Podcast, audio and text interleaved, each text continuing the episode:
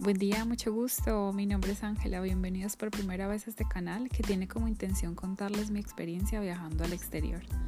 La idea es poder ayudar a muchos latinos o hispanohablantes que sienten la necesidad de salir de sus países, por alguna otra razón, temas personales, familiares, económicos o laborales, que probablemente les están impidiendo crecer en diferentes aspectos de sus vidas. Los invito a creer que es posible, así como yo lo hice.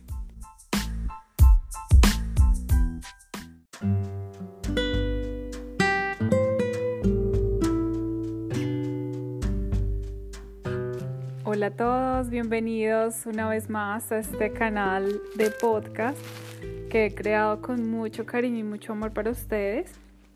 Y bueno, hoy el tema va más que todo para eh, las mujeres que nos vemos con la necesidad de, de salir de nuestros países por una u otra razón. Y bueno, es el tema de la autoestima y la vanidad en el exterior. Desde hace mucho tiempo la imagen femenina ha sido uno de los temas más renombrados y comercializados alrededor de América Latina. Actualmente considero está siendo más y más exigente con las mujeres con relación a qué deberían usar o no en su piel, qué ropa o no está en temporada o qué tendencias de cabello, pestañas o cejas deberías llevar para mantenerte a la vanguardia con la nueva generación o probablemente con los más jóvenes. Personalmente me considero una mujer muy vanidosa desde que tengo memoria. Y obviamente eh, la imagen de la mujer colombiana siempre ha sido eh, influenciada por todo el tema de, cosméticos, de probablemente operaciones, eh, de la vestimenta, muchas regiones del país, bueno, no muchas, pero sí algunas, desde que las niñas son muy pequeñas, digamos que inconscientemente siempre se, se, incita como que a la niña se arregle antes de salir a la calle, que salir con sandalias o sin maquillarse o con ropa desaliñada se ve mal visto. Entonces, eh, digamos que siempre me he considerado una mujer muy vanidosa por esta o por infinitas razones y pues al estudiar en un colegio femenino siempre estuve inconscientemente muy al pendiente de este tema.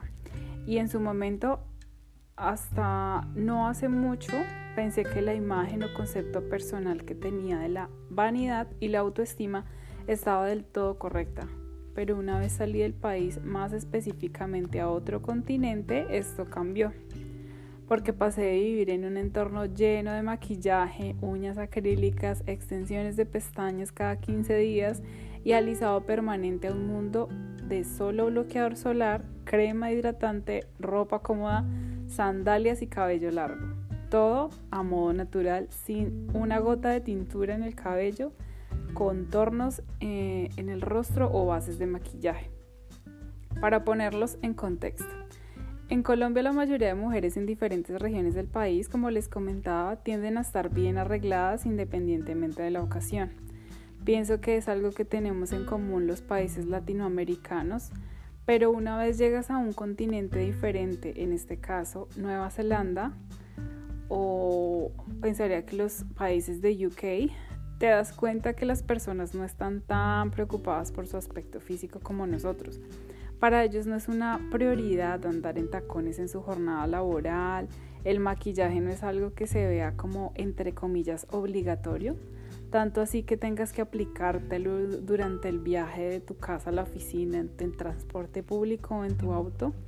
Así que no es común dentro de las mujeres que te encuentras en la calle el usar maquillaje, ya que pareciera como si la comodidad prevaleciera mucho más que la moda. Y bueno, abro un paréntesis. Acá en estos países, digamos en Australia y Nueva Zelanda, eh, es común encontrar muchas, mucho, mucha población asiática. Y como ustedes saben, o no sé si lo saben, eh, las mujeres asiáticas digamos que no se maquillan mucho. Personalmente he visto, he conocido mujeres japonesas, chinas y coreanas y las que más se maquillan son las chinas y las que más se arreglan en cuanto a vestimentas pero a la vez manejan como una sencillez en su vestimenta son las coreanas. Pero en general digamos que manejan como menos vanidad que, las mujeres latinoamericanas. Em, probablemente la población de la China sí son como más en cuanto a tendencias y lo nuevo que sale, entonces eh, son como, digamos, un poquito más inclinadas a eso, pero digamos en estos países no es que se vea mucho la vanidad en, en esa población en específico ni en la población europea. Entonces, em, bueno, ese era el paréntesis que quería hacer. Entonces, eh, propiamente en Nueva Zelanda, y tengo entendido que también en Australia, es muy común ver personas descalzas, en pijama o en sandalias en las calles, en los supermercados, restaurantes o cafés. Y en un inicio es un choque cultural bastante grande, un poco fuerte, pero a medida del tiempo te vas dando cuenta del círculo vicioso y complicación alrededor de tu aspecto físico, en la que has estado envuelto en tu país de origen por estigmas sociales o creencias infundadas. En su momento no le di la importancia o la afectación a lo que estaba viviendo, recién llegué a Nueva Zelanda, pero meses después de extrañar a mi antigua yo vanidosa maquillándome y viéndome según yo bonita frente al espejo, eh, vestir ropa que me hiciera sentir mejor y ver mejor, ir de compras. Bueno, no sentir mejor, porque en realidad lo más lindo no es lo que te hace sentir más cómoda, según las mujeres. Pero bueno, em, según yo, extrañar ir de compras y esas cosas que me hacían sentir, em, o cosas con las que me sentí em, en su momento con la necesidad de pues de aprobar mi aspecto físico y bueno, después de todo eso me puse a pensar y, estaba, me preguntaba qué estaba pensando conmigo en ese entonces, evaluar el concepto que según yo significaba ser bonita o verme bien. Me preguntaba muchas veces cómo las personas de acá pueden tener una autoestima alta o verse tan cómodas con tan poco y de un momento a otro empecé a sentirme más feliz conmigo misma y con mi naturaleza empecé a ver que mi piel estaba muchísimo mejor, mi cabello crecía sano y muy rápido, empecé a usar más mi tiempo libre y en lugar de maquillarme por alrededor de media hora o gastar una hora decidiéndome qué ropa vestir, podía dormir un poquito más o prepararme un buen desayuno en la mañana. Recuerdo muy bien una vez en el trabajo en el que me sentía agotada física y mentalmente. Ese día, según yo, me veía terrible, pero extrañamente en medio de una conversación con otra persona recibí un comentario que me dijo, que me, quedó, dejó como asombrada. Esa persona me dijo que era linda y dentro de mí pensé, pero ¿cómo si no llevo ni una gota de maquillaje? Cosa que nunca pensaría escuchar en Latinoamérica, o al menos por parte de un desconocido.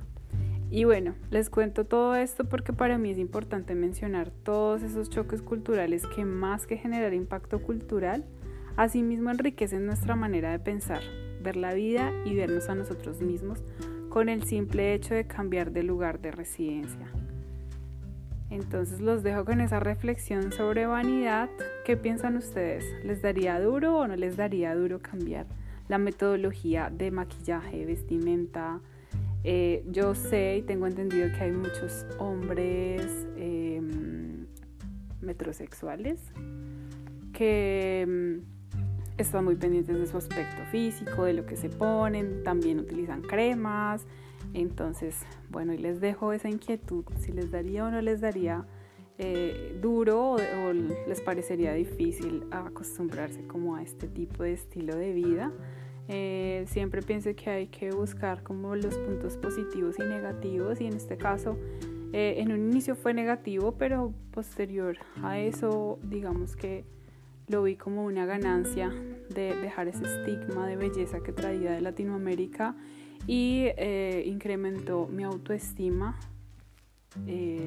ya ligado a mí, a lo que soy como persona y no a lo que uso, lo que he visto o lo que compro para verme bonita. Entonces, pues nada, los dejo con esa reflexión y nos vemos en el próximo podcast. Que estén muy bien.